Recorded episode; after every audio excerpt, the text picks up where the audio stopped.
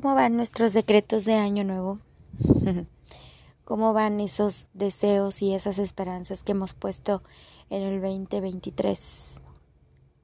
¿Te acuerdas todo lo que deseas y todo lo que deseaste en ese último día donde terminaba un año y comenzaba otro? Socialmente nos han enseñado que en el calendario, ¿no? Trae 365 días si es año bisiesto, pues es un día más. Y todos los días tenemos como un año nuevo. O deberíamos tener como un año nuevo. Es decir, que si hoy es, no sé, 10 de enero, no, no es cierto, hoy es 12 de enero, pues hoy se termina mi año deseando un montón de cosas luchando por lo que quiero, trabajando por lo que me gusta, estando aquí presente y esperando que mañana empiece un nuevo día con un nuevo año. Lo que te quiero dar a entender es que para mí todos los días hay una oportunidad distinta. No solamente es de soñar, desear, pedir, agradecer, sino que realmente lo practiques, lo hagas y pongas en acción todo aquello que deseas. Si bien hay que ser pacientes con algunas cosas que no podemos controlar, por ejemplo, si necesitas un certificado de la escuela, pues tienes que esperar a terminar tus estudios, pero no los dejes. Si quieres un aumento en tu trabajo o si quieres eh, una mejor posición en tu trabajo, no, no lo dejes, sigue luchando tras ello. Si quieres una mejor relación, no lo dejes, sigues luchando por ello. Si quieres más amigos, no lo dejes, sigue luchando por ello.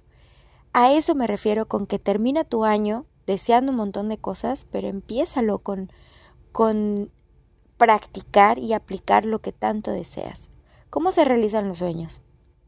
¿Cómo realizas tus sueños? Pues los sueños los realizas siendo paciente, esperando, pidiendo, orando. Si crees en Dios, pidiéndole a Dios. Si crees en el universo o en lo que tú creas, lo pides, lo esperas. Si no crees en nada, dices, bueno, te tienes fe en ti. Y entonces eso hace que te muevas y que busques en otros lugares lo que quizá te está haciendo falta en este momento. Y es que cuando yo estuve en la fiesta de Año Nuevo, fue una fiesta ordinaria. No fue algo para mí extraordinario. Esta vez la disfruté muchísimo porque estaba con mi amiga y mi amiga estaba con su amiga y estábamos todas contentas y traíamos la fiesta y lo que tú quieras, pero no fue algo extraordinario para mí, porque al día siguiente yo tenía que trabajar, porque al día siguiente yo tenía que perseguir mis sueños y seguir tras ellos. Una de esas es que todos los días necesito entrenarme con algo distinto. Y todos los días hay que aprender algo diferente para poder avanzar en lo que quieras.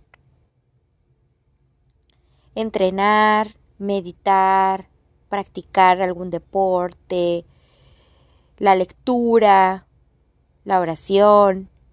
¿Sabes? Todos los días son oportunidades. ¿Cuántos días has dejado pasar? Si bien enero ha sido un mes que siempre nos marca por el inicio del año, va a seguir febrero y va a seguir marzo y abril y así hasta volver a llegar a diciembre y se va a acabar un año y yo quiero que voltees para atrás y digas hasta dónde he llegado. El año pasado yo logré hacer un cambio muy fuerte en mi vida. De una estabilidad y zona de confort que yo tenía en un lugar de trabajo que me gustaba, y que estaba a gusto, contenta, tranquila, con sus altas, bajas y todo, pero lo supe manejar hasta que un día detoné y ya no. Ya no pude. Más bien, ya era momento de hacer un cambio. Y creo que en uno de mis tantos podcasts que hice referencia de eso, em, recuerdo haberles contado que que yo estaba cagada hasta las patas de miedo por los cambios que se venían, por las cosas que yo estaba ansiosa por hacer, porque estaba frustrada porque no me dejaban avanzar, porque había cosas que yo no podía controlar. No era culpa y responsabilidad de todos los demás, era responsabilidad mía, porque yo no estaba entendiendo el concepto de que si no te gusta el lugar donde estás y ya no eres feliz, muévete, no eres un árbol para quedarte estacionado, hasta las hojas se mueven, las esporas se mueven y nacen otros árboles y, las hojas vuelan y, y las raíces crecen, ¿no?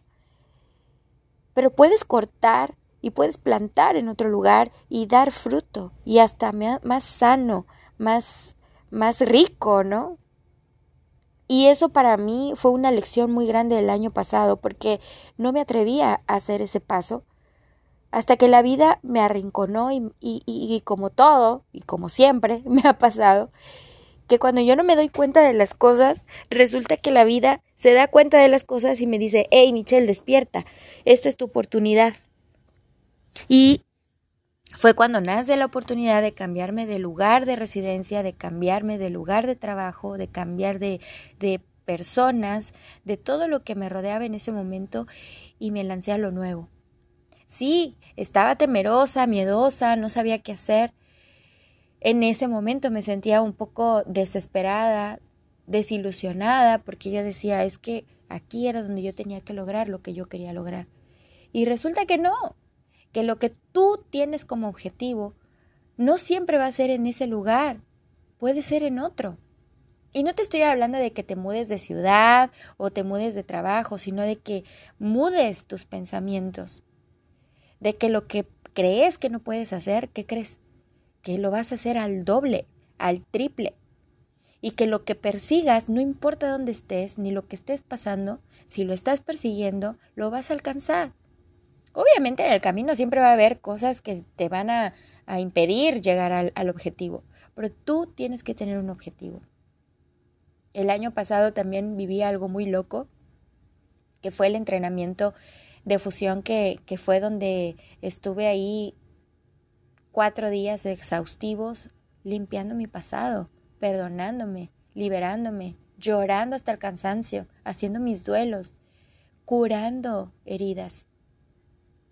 Y eso para mí fue algo tremendamente fuerte porque todavía lo recuerdo y descubrí quién soy.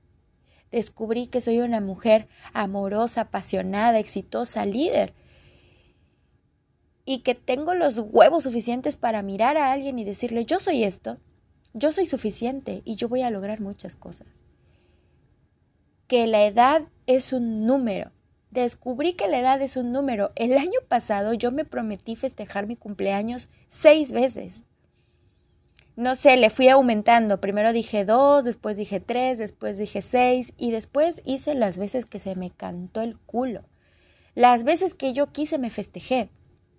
Y las veces que yo quise, me compré un pastel, mis amigas participaban, sabían que no era mi cumpleaños y, y, me cantaron las mañanitas, este, me dieron el abrazo, me dieron abrazos, la gente se acercaba y era así como que, ¿a poco es tu cumpleaños? Porque me veían un pastel y yo les decía, sí, pues es mi cumpleaños. ¿Por qué no me dijiste esto, el otro? Claro. Y me abrazaban y, me felicitaban y yo sentía bonito porque yo decía, bueno, a lo mejor no es sincero, pero hoy recibí mucho amor. Y, y, pasó otro día y el día de mi cumpleaños la pasé muy bien con mis amigas también. Hicimos un viaje de amigas y estuvo precioso. Pero igualmente, o sea, no solamente quise darle la importancia a ese día, yo le quise dar importancia a muchos días y muchos me llamaron loca y muchos me, me dijeron así cosas que estaban en desacuerdo de que cómo es posible que me atreva a hacer cosas así. ¿Y por qué no? Y yo decía, ¿y por qué no? Son situaciones que uno tiene que vivir, que uno tiene que pasar, que uno tiene que experimentar porque se te pega la puta gana y lo haces y punto. ¿Qué te detiene? También aprendí que la familia es muy importante, que mi madre, mis sobrinos, mi hermana, mi cuñado, que son mi familia más inmediata, son muy importantes para mí. Lo que a ellos les pase, sea bueno o malo, me da alegría o me da tristeza. El año pasado perdimos a uno de los pilares más fuertes de nuestra familia, que es mi abuelo. Mi abuelo murió a los 98 años y era un hombre muy fuerte hasta que se dejó vencer porque estaba cansado y sabes qué, se vale. Porque él lo vivió como quiso vivirlo. Y si no, yo lo vi como un hombre realizado. Y si tenía algunas frustraciones, nunca se las hizo saber a su familia porque él siempre trabajó, porque él siempre luchó por sus sueños. ¿Sabes qué me gustaba tanto de él? Que siempre tenía proyectos, siempre tenía planes de sembrar, porque él era un, hombre de campo, un hombre fuerte, y él quería sembrar y él quería hacer su casa, y, y el último proyecto que tenía era que quería en su casa poner una alberca para rentarla. el negocio, el business. Mi abuelo llegó a tener ranchos donde tenía eh, ganado y, y, vacas y becerros y bueno, un montón de cosas. Y yo crecí con eso y tuve el privilegio de conocer a mi abuelo y de ver la fortaleza de lo que estaba hecho y de ver que de ahí muchos de nosotros tenemos una sangre bien fuerte. Y me di cuenta que mi abuelo vivió cosas bien tristes y que vivió cosas muy felices que vio perder a su amor de su vida, a mi abuela, que vio perder a sus hijos, y aún así él estaba de pie. Y eso me dio una gran paz, el saber que mi abuelo así, así murió, en paz, sin sufrir. Bueno, todos sufrimos, ¿no? Digo, murió sufriendo su vejez, pero al final tuvo una muerte pacífica. Obviamente nos dejó un gran vacío, una gran tristeza, pero más que eso nos dejó lecciones, aprendizajes, enseñanzas. Y para mí es una muestra de gratitud y honro lo que nos enseñó y honro lo que nos dejó. De verdad, el año pasado fue un año de mucho aprendizaje, de aplicar muchas cosas, de mi frase favorita, como se llama mi canal, de ir hacia adelante. Porque eso me enseñó a que ir hacia adelante te muestra otros lugares, otras personas, otra vida. Y que gracias a ello tú puedes lograr muchísimo más. A mí, todo lo que me pasó el año pasado me hizo crecer muchísimo como persona sin dejar a un lado a las amistades que amo, a las amistades que quiero, a las que me siguen de lejos, a las que están aquí presentes y a ti que me escuches. Sé que detrás de mi voz puede ser que haya muchas cosas que que pueden ser ciertas para ti, otras que estés de acuerdo, otras que no, otras que digan, ay, esto es imposible, pero créeme, soy un testigo fiel de que nada es imposible cuando tú pides las cosas con fe. Solo hay que saber ser paciente. También el año pasado aprendí a ponerme feliz por los demás, por aquellos que lograron muchas cosas. Tengo un muy buen amigo que después de muchos años volvió a su lugar, de donde él nació, creció y dejó su familia y después de muchos, muchos años regresó y eso para mí fue mucha felicidad porque realmente lo necesitaba. Siempre necesitamos ese abrazo fraternal, ¿no?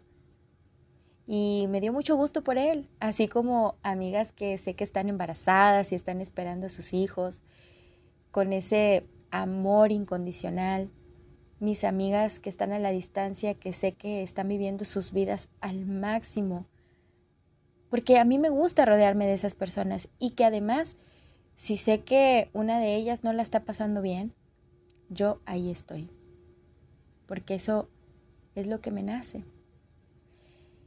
También tengo amistades que siempre han luchado por lo que quieren y que una de ellas me sorprendió mucho se lanzó a poner un negocio que también tenía mucho miedo y aún así lo hizo, con todo y miedo, y probó, y lo hizo, y ahí está, luchando, día tras día. Ella, para mí, es un ejemplo de mucha fortaleza y de seguir, y de seguir, y de seguir, y de no cansarte. Y que si te cansas, descansas tantito y te vuelves a levantar. Después una gran satisfacción por todo un país. Odienme, quiéranme, díganme, ay, Michelle, por favor. Pero Argentina salió campeón, señores. y que, que soporte. y soporten. Argentina salió campeón. Vi al mejor jugador del mundo levantar una copa, me emocioné, lloré, grité los goles, estaba yo en el trabajo y me valió madre, mis jefes y todo me lo permitieron por ese día, pero yo estaba feliz porque yo estaba viendo algo emocionante, algo que estuve esperando, algo que viví en Argentina y que no logré verlo allá, pero lo vi de acá de lejos y me puse igual de feliz. Me trajo muy buenos recuerdos de los otros dos mundiales, bueno, de los mundiales que recuerdo, y me trajo muy buen sabor de boca el ver los campeones y de ver que la gente orgullosamente llevaba su bandera, eh, su felicidad, que la compartían con el mundo entero. No me importa lo que digan de los argentinos, no me importa si los quieren o no los quieren, yo los adoro, los amo. Para mí son personas, son humanos, son imperfectos igual que yo y son personas luchadoras, soñadoras. Los unió un solo sueño. Puta madre, te estoy haciendo un resumen en 16 minutos, casi 17, de todo lo que yo viví en un año y me quedo corta porque seguramente se me están pasando puntos importantes, pero son más buenos que malos o mi mente prefiero trabajar lo más bueno que lo malo. Porque lo malo, bueno, ya pasó, pero lo bueno se queda. Y de aquí en mi aprendizaje en adelante. Así que comienza a escribirse la historia. No voy a hacer de esas de que primer día, primera hoja de mi libro. Ne, ne, ne, ne, ne. Yo voy a escribir un libro en su momento. Ahorita estoy en entrenamientos. Voy a iniciar uno nuevo. Estoy muy ansiosa, estoy emocionada, estoy, estoy eh, entusiasmada. Quiero hacer muchas cosas. Y aparte en mi trabajo estoy más que entregada. Me gusta lo que hago. Y no solo eso, sino que me he rodeado de personas que persiguen sus sueños también y que a pesar de que no somos amigos, porque es en el trabajo, me empujan para ser mejor cada día. ¿Y sabes qué? Eso es lo que debes de luchar, por rodearte de personas que deseen que te vaya bien. Siempre te vas a encontrar el frijol en el arroz. O sea, siempre va a haber un negrito. Siempre va a haber, sin ofender, ¿eh? me, refiero al, al frijolito negrito en todo el arroz blanco. Siempre va a haber algo que haga la diferencia. Yo prefiero ser ese frijol. Yo prefiero ser ese poroto negro. Prefiero ser esa semilla negra y distinguirme entre todo ese arroz. Pero no voy a ser la única, siempre me voy a encontrar, no sé, una lenteja, siempre voy a encontrar un fideo, siempre voy a encontrar un pedazo de carne, siempre va a haber algo muy distinto, pero todo eso se puede se puede combinar y puede salir un gran guiso. Sí, ya sé, mis comparaciones todas pedorras, pero bueno, la idea es que no importa dónde estés, siempre rodéate de ese tipo de personas. Y aparte, sé tú esa persona. Sé esa persona que desee lo mejor para los demás. Porque cuando tú haces eso, cuando tú eres agradecido, cuando tú das lo mejor de ti para los demás, lo recibes al doble, al triple. Así que ya no te quiero marear más. ¿Por qué no haces tu propio resumen? Yo lo hice casi en 20 minutos. y podría seguir hablando contigo dos, tres horas, cinco si quieres, pero no creo que me dure tanto para escucharme. O te arrullo, te duermes o me dejas de escuchar. No me importa. Aquí estoy.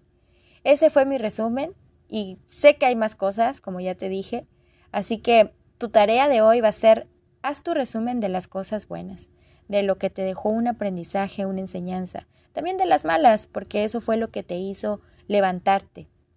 Recuerda que somos como un, un resortito. Un resorte lo vas aplastando, aplastando, aplastando hasta que sientes que está débil. Y ¡pap! De repente un movimiento, un buen movimiento, un mal movimiento o lo que quieras, y ese resorte empieza a saltar. Y esa energía es la que tú tienes y es la que no debe de parar nunca. Y a lo mejor alguien o algo te va a volver a aplastar y te va a volver a querer mantener ahí, ahí, ahí. Pero recuerda que siempre hay un movimiento que hace que tú vuelvas a saltar. Así que no te sientas que fallas, no te sientas que estás fracasando en algo, porque eso puede ser que te sientas aplastado, pero después vas a empezar a rebotar por todos lados. Y a mi amigo, amiga, esa energía es la que quiero que tengas este año, para que después, cuando hagamos un resumen, sean más cosas positivas que negativas. Así que esa es tu tarea. Haz tu resumen, cosas positivas, cosas buenas, aprendizajes de las cosas malas y seguir hacia adelante.